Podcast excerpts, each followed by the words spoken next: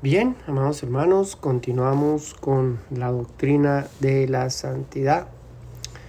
Recordemos que habíamos concluido con eh, la santidad y la experiencia del creyente y para hoy tenemos el punto número 3 y punto número 4, que corresponde a la santidad no se obtiene por mérito humano y la santidad dentro del plan de salvación.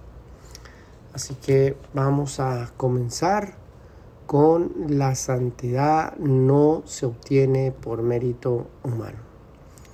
Esto quiere decir, amados hermanos, que el ser humano o al ser humano le es imposible forjar una condición de santidad por sí mismo, ya que el ser humano, aunque haya sido renovado, sigue sometido a una realidad que no puede quitar por sí mismo.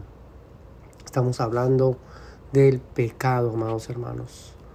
Los deleites vanos de este mundo frente a la debilidad de la carne es el obstáculo más grande que el ser humano tiene para forjar una santidad por sí mismo. Recordemos, amados hermanos, que las buenas obras del ser humano en el momento que eh, desobedece la ley de Dios, esas buenas obras eh, no son contadas como justicia. Así que para el ser humano les, le es imposible forjar su propia santidad. Suena un poquito controversial ya que la misma palabra eh, eh, llama al creyente a, ese, a esa santidad. Por eso estamos viendo ese contraste entre lo que es la santidad y la santificación, que más adelante vamos a estar mirando con más detalle lo que es la doctrina de la santificación. Miramos, por ejemplo, en la primera carta a los tesalonicenses, en el capítulo 5, verso 23 y verso 24, dice la palabra del Señor, y el mismo Dios de paz os santifique por completo, y todo vuestro ser, espíritu, alma y cuerpo, sea guardado irreprensible para la venida de nuestro Señor Jesucristo. La palabra del Señor nos llama a que nosotros eh, estemos completamente eh, apartados de toda iniquidad, de todo pecado, de toda maldad, es decir, en un estado de perfección correspondiente a lo que es el espíritu, el alma y el cuerpo. Dice, a fin de que sea guardado irreprensible para la venida de nuestro Señor Jesucristo. el verso 24 dice, fiel es el que os llama, el cual también lo hará. Entonces, no solamente el Señor, el Dios de paz, nos santifica por completo, sino que también Él hará esa obra, para que cuando venga nuestro Señor Jesucristo nos halle a nosotros eh, irreprensibles, que no haya nada que impida entrar al reino de los cielos. Recordemos, amados hermanos, que eh, eh, cuando hablamos acerca de esa salvación, hablamos acerca de la salvación en pasado me salvó, en presente me está salvando a través de la obra de la santificación, pasado me salvó a través de la justificación, la renovación, el nuevo nacimiento, presente me está salvando a través de esa vida en santificación que vamos a mirar, como ya les dije, con más detalle. Y en futuro me salvará cuando sea eh, la redención del cuerpo. eh, la sangre y la carne, amados hermanos, no heredan el reino de los cielos. Así que esa vida pecaminosa que está allí intrínseca en la parte eh, carnal será quitada de en medio para que se cumpla la palabra del Señor que dice que el mismo Dios de paz os santifique por completo espíritu, alma y cuerpo. Espíritu, nuevo nacimiento, alma, santificación y cuerpo, eh, entonces en la regeneración del cuerpo o la glorificación, cuerpos glorificados. Así que, amados hermanos, eh, podemos mirar también en Romanos capítulo 8, verso 23, y dice, y no solo ella, sino que también nosotros mismos, que tenemos las primicias del Espíritu, nosotros también gemimos dentro de nosotros mismos, esperando la adopción, la redención de nuestro cuerpo. Hermoso verso bíblico.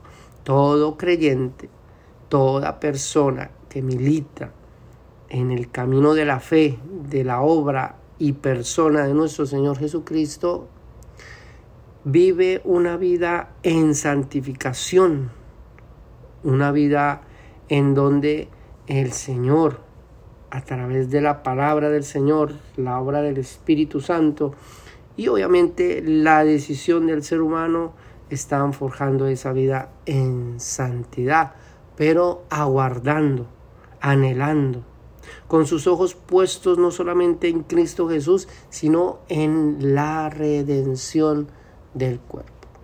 Hay que recordar, amados hermanos, que la condición de santidad es ser perfecto, como si Dios eh, nos estuviese diciendo, o como la palabra misma del Señor dice, yo soy perfecto, así que vosotros deberéis ser perfectos también.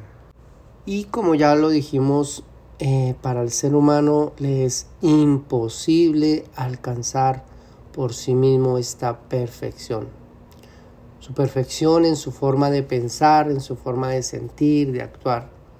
Y por si fuera poco, amados hermanos, el cuerpo, ese cuerpo mortal y condenado por el pecado, impide que haya una plena experiencia de santidad. Esta es la razón por la que el ser humano no puede alcanzar la perfección por sus obras. De ser así, no hubiera sido necesario el sacrificio de nuestro Señor y Salvador Cristo Jesús. No habría motivo de una ley correctiva ni mucho menos una justicia que condenar. Con esto, amados hermanos, no pretendo decir que el ser humano no pueda ser santo, ya que el ser humano dentro del plan de salvación es renovado para que esa gloria de la vida en santidad sea una realidad solo y solamente en la unión con Cristo Jesús. Gracias, amados hermanos, al mérito otorgado por la gracia salvadora en la obra de redención. Hay muchas personas que eh, em, entran en una mm, forma de, de experimentar esa santidad. Se exigen extremos a esa vida en santidad y forjan una santidad exterior, como hablo, como como, como eh, convivo, que veo, que no veo, eh, como visto, etcétera, etcétera. Y forjan una eh, santidad exterior, pero por dentro no hay una renovación auténtica, no hay una renovación genuina. La verdadera experiencia, amados hermanos, de santificación no comienza por el exterior, comienza por la parte interior. Y eso se da a conocer exteriormente. Así que la santidad, amados hermanos, debe ser entendida como una condición natural de Dios. Y la santidad en sí misma demanda perfección para sus criaturas. En el caso de los creyentes, la santidad es una demanda que las escrituras proclaman continuamente, para que el entendimiento del ser humano no se envanezca, sino que por el contrario sea el entendimiento del creyente el que considere la grandeza y la perfección de Dios, para que asimismo podamos humillarnos ante su majestad y no pretendamos que por nuestras obras podremos llegar a ser iguales a Dios en santidad, creyendo que nosotros los seres humanos podemos alcanzar ese estado de deidad como muchos eh, hoy en día lo enseñan que nosotros somos dioses y que nosotros alcanzamos, podemos alcanzar ese estado de deidad por nuestras acciones, por nuestras obras, por la capacidad que Dios nos dio de pensar, sentir y tomar decisiones. Pues no, amados hermanos, no funciona de esa manera. El mal criterio y la mala comprensión de la santidad de Dios en la vida de los creyentes podría aumentar el ego del corazón, la vanagloria de sus obras, disfrazándole de una santidad externa y promoviendo la idolatría de sí mismo. Qué tremendo, amados hermanos. Miramos, por ejemplo, esto no es nuevo, Miramos ahí en, en, Génesis capítulo 3, verso 4, verso 5, dice, entonces la serpiente le dijo a la mujer, no moriréis, sino que sabe Dios que el día que comáis de él, hablando del árbol, serán abiertos vuestros ojos y seréis como Dios, sabiendo el bien y el mal.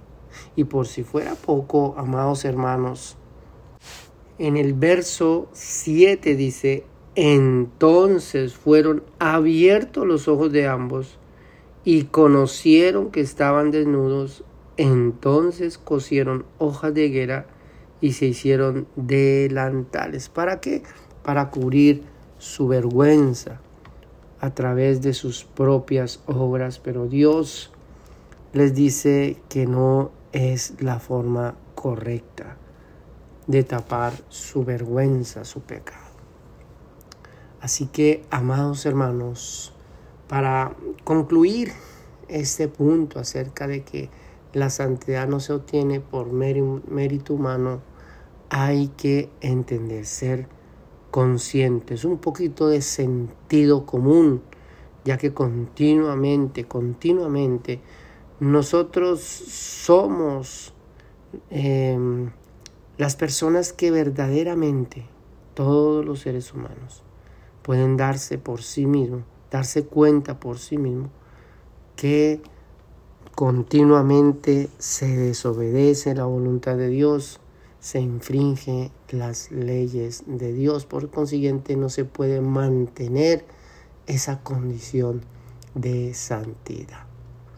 Miramos también el punto 4, punto 4 es muy importante que va eh, ligado a este mismo pensamiento, dice la santidad dentro del plan de salvación.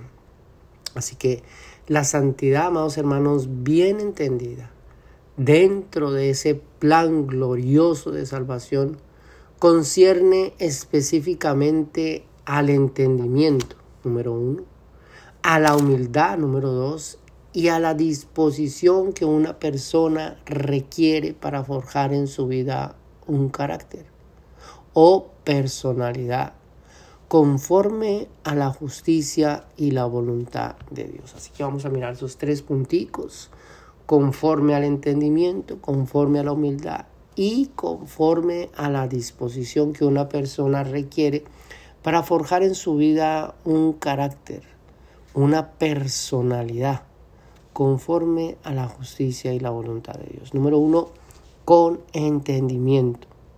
La santidad de Dios no comienza en la vida de un creyente por las obras que debe realizar o las que no debe realizar. La santidad, amados hermanos, concierne específicamente al pensamiento, es decir, la renovación del pensamiento, ya que es parte vital del creyente, ya que uno de los términos que promueve la perfección es la madurez.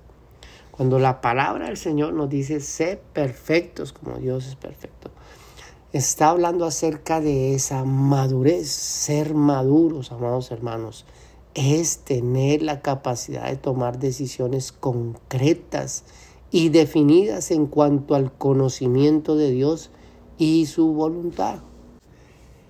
Este conocimiento de Dios es renovación del pensamiento, produciendo en la vida del creyente un estándar de vida ejemplar, en comunión, sacrificio, adoración y santidad. Es decir, hablamos de un verdadero Hijo de Dios, una persona digna de ser llamada hija de Dios. Esto, amados hermanos, es por unión con Cristo Jesús, santos por unión en y con Cristo, santos por la gloria de ser morada del Espíritu Santo y santos sencillamente porque por la gracia de Dios se ha declarado a todo creyente que es santo. Leemos, por ejemplo, en Éxodo capítulo 28, verso 36. Harás además una lámina de oro fino y grabarás en ella como grabadura de sello, santidad a Jehová. Leemos también en Levíticos capítulo 11, verso 45. Porque yo soy Jehová, que os hago subir de la tierra de Egipto para ser vuestro Dios. Seréis pues santos porque yo soy santo.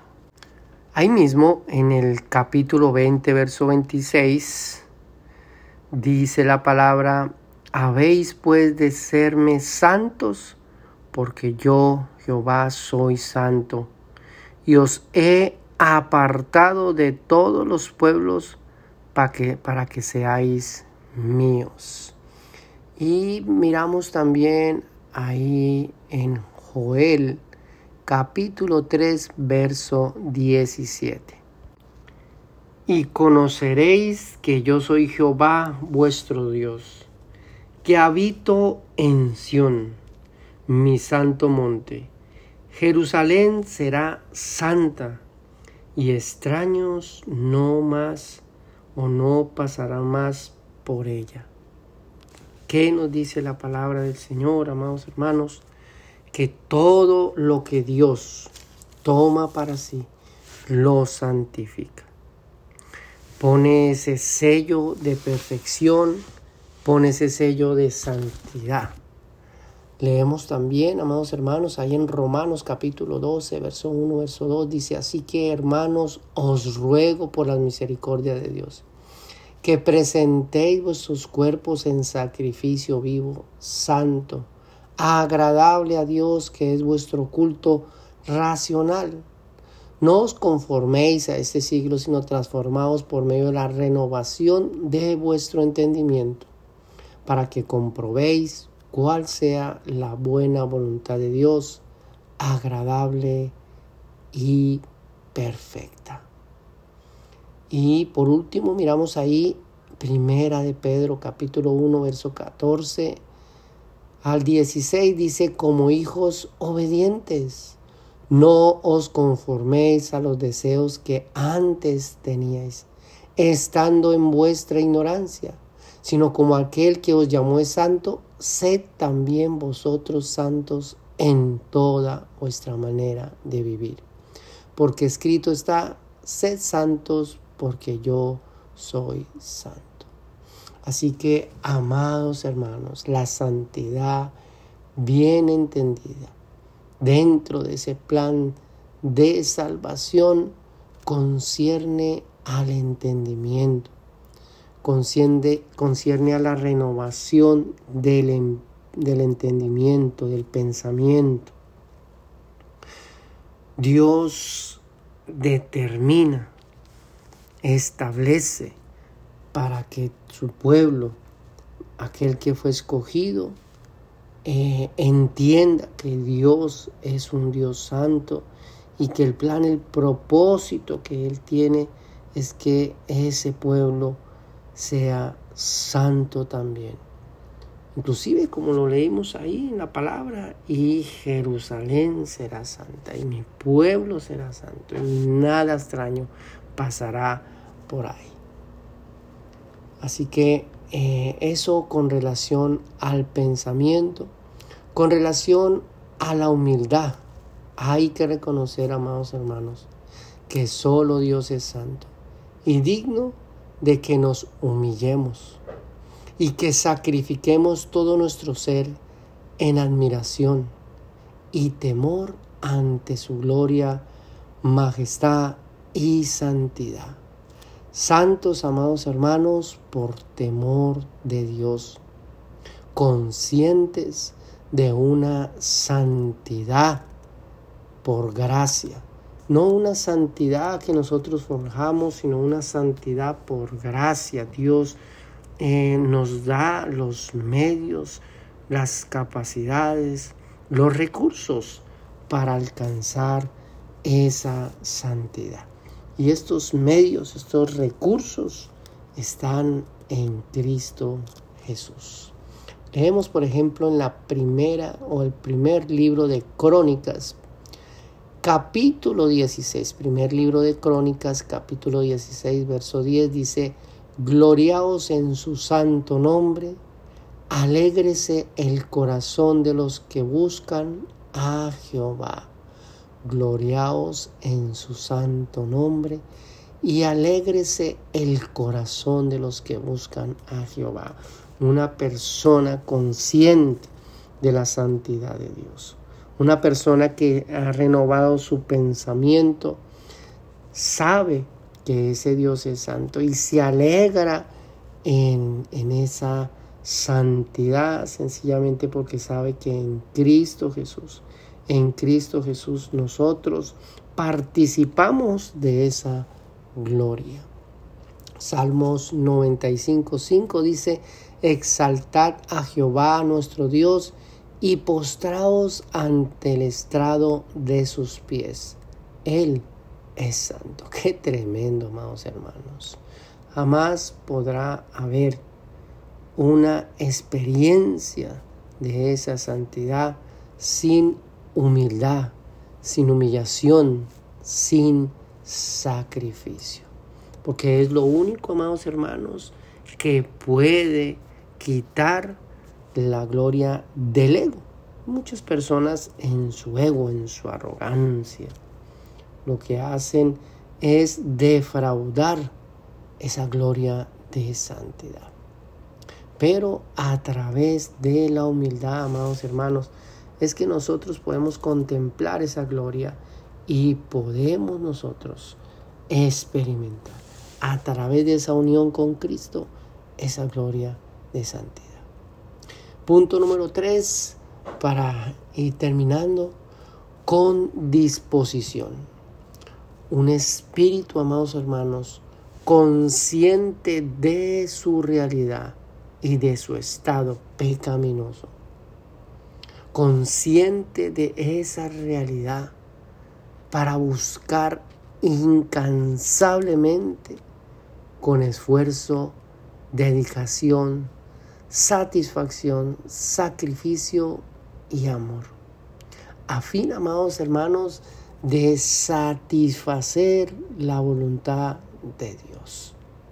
Una persona que ha renovado su pensamiento, una persona que entiende esa gloria de santidad, esa gloria que le corresponde únicamente a Dios que entiende que por los méritos de Cristo hemos sido apartados, separados, hemos sido incorporados en un cuerpo que es santificado, que es santo por unión con Cristo. Es un pensamiento que se humilla, es un pensamiento humilde, es un pensamiento que se rinde a esa gloria, a esa majestad. Y es un pensamiento que se dispone, amados hermanos. El creyente verdadero se dispone. Un espíritu consciente de esa realidad se, em, se dispone a buscar incansablemente, con esfuerzo, con dedicación, con eh, satisfacción, con sacrificio, con amor. Se dispone a buscar y a satisfacer la voluntad de Dios. Santos en el Espíritu de Dios, que concierne, amados hermanos, a esa vida en santificación. La responsabilidad de la santificación es un privilegio, amados hermanos. Es un deleite por la justicia y la santidad de Dios. Leemos ahí mismo en Romanos capítulo 8, verso 9 y 11, dice la palabra del Señor.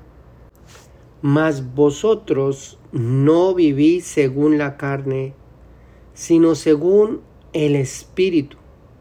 Si es que el Espíritu de Dios mora en vosotros. Si alguno no tiene el Espíritu de Cristo, no es de Él. Pero si Cristo está en vosotros, el cuerpo en verdad está muerto a causa del pecado, mas el espíritu vive a causa de la justicia. ¿Cuál justicia? Esa justicia imputada, esa justicia prestada. Recordemos, amados hermanos, cuando hablábamos acerca de esa doctrina de la justificación fuimos justificados por gracia, amados hermanos. Fuimos perdonados, fuimos eh, libertados de esa condena del pecado sencillamente por los méritos de nuestro Señor Jesucristo.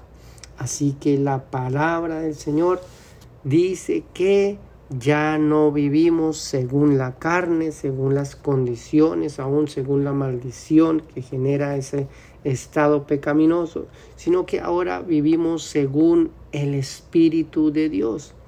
Si es que verdaderamente el Espíritu de Dios mora en nosotros.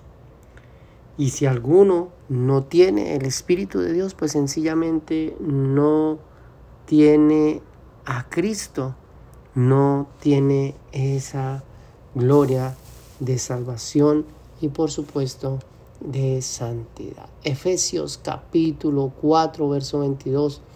24 dice, en cuanto a la pasada manera de vivir, despojaos del viejo hombre que está viciado conforme a los deseos engañosos y vestidos del nuevo hombre creado según Dios en la justicia y la santidad de la verdad. Un nuevo nacimiento, en el momento que nosotros nacemos de nuevo.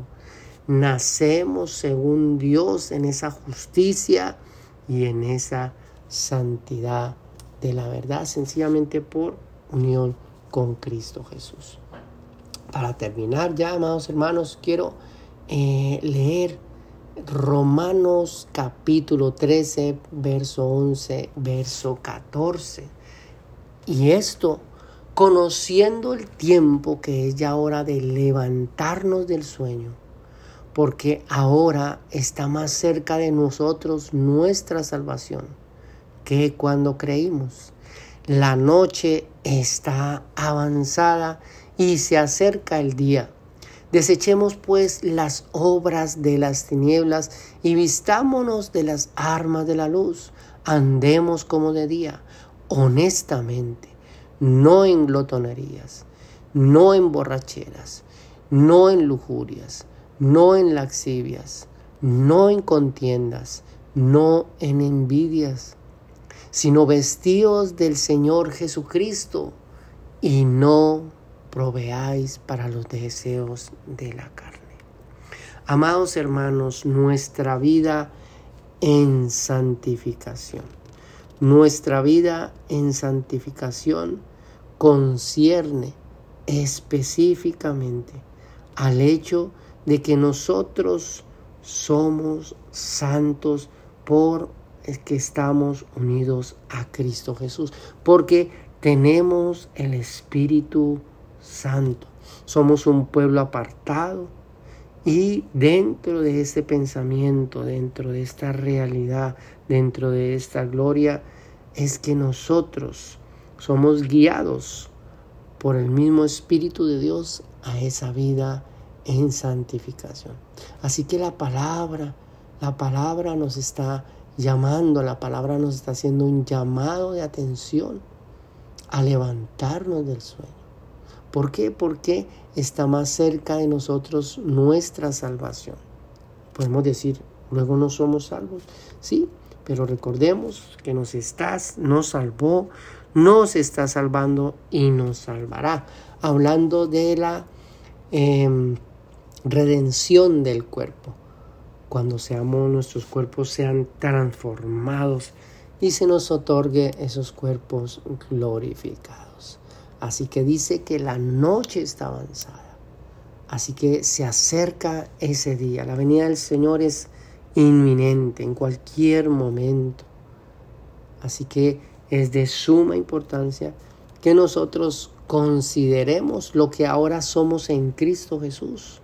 Somos personas santas, llamadas a una vida en santificación. Qué tremendo, amados hermanos. Bien, vamos a dejar hasta aquí y en nuestra próxima enseñanza, nuestra próxima enseñanza, vamos a hablar acerca de la santidad y la santificación, a fin de que nosotros podamos entender correctamente esa diferencia entre eh, la santidad y la santificación.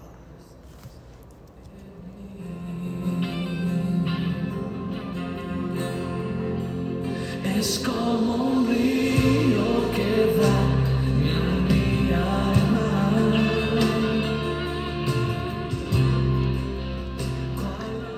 Bien, amados hermanos, si esta enseñanza ha sido de edificación para su vida, compártala con otras personas.